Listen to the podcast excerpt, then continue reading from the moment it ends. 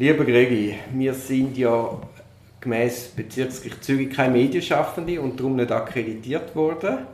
Jetzt scheint unser Podcast doch ein gewisses Publikum zu haben, weil uns wird von allen Seiten Zeug zugetragen. Und du hast jetzt gerade News. Genau. Uns ist zugetragen worden, dass die Modalitäten von der Akteneinsicht offenbar eine Zeit lang auf einem holprigen Pfad waren. Es ist genau so, dass Akten mit der Anklage als Bezirksgericht Zürich überwiesen worden sind. Die Akten sind etwa 450 Bundesordner, hat man gehört. Aber nicht nur physisch, sondern auch auf Datenträger, digitalisiert, wie man es von der Staatsüberwachung seit Jahren kennt. Das sind die Vorreiter von der Digitalisierung von Akten. Also da gibt es auch einen langen Podcast mit dem entsprechenden Staatsanwalt, wo er das eindrücklich schildert, wie sie Daten digital bearbeiten. Genau. Also das Gericht hat 456 Bundesordner bekommen und offenbar Datenträger. Das Gericht hat dann aber ähm, den Parteivertreter oder Parteien angeblich beschieden, dass die Akteneinsicht nur vor Ort gemacht werden. Also man müsse vorbeigehen, dort möglicherweise in den Datenraum anhocken, die Akten durchschauen und nachher eine Kopie machen, vermutlich sogar eine kostenpflichtige Kopie machen und dann wieder auf den zotteln. Wir, wir haben uns ja darüber auch schon innerviert, weil wir sind ja der Anspruch, selbst wenn Akten nur auf Papier vorhanden sind, hat man als Rechtsvertreter, gemäß StP 102 ist es glaube ich, Absatz 2, hat man einen Anspruch, dass einem die Akten geschickt werden. Also es ist per se schon mal ein Ausnahmefall, dass sie sagen, hey, du musst vor Ort kommen und dort die Akten anschauen. Also eigentlich ist das schon mal ein Aufreger. Genau.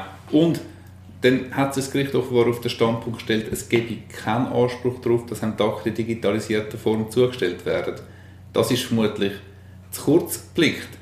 Ähm, man hat, Parteien haben nach der gegenwärtigen StPO möglicherweise keinen Anspruch, dass physische Akten extra noch digitalisiert werden. Den Anspruch hast du nicht. Genau. Aber wenn sie schon digitalisiert sind, hast du selbstverständlich ja. den Anspruch, dass du das zugestellt wird als Rechtsvertreter. Wenn die Akten digital aufbearbeitet in der Akte beiliegen, dann ist das Teil der Akte und du hast nun mal als Verteidigung oder als Partei umfassende Akteneinsicht.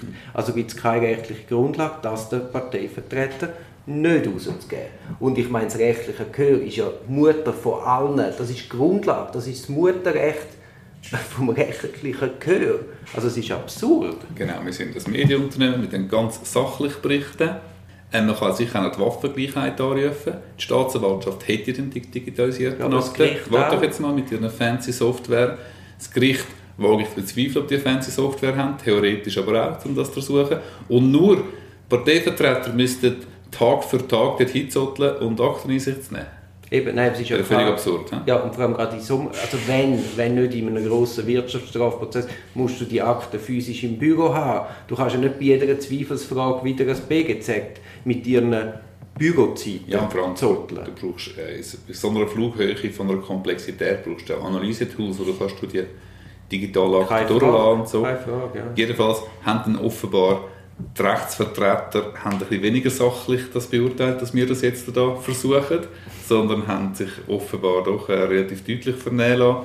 Und kurz darauf ist uns zugetragen worden, ist dann der Entscheid in Wiederwege gezogen worden und die Rechtsvertreter sind mit diesen USB-Sticks bedient worden. Ja, ich, ich, ich, ich, kann, ich kann einfach nur staunen.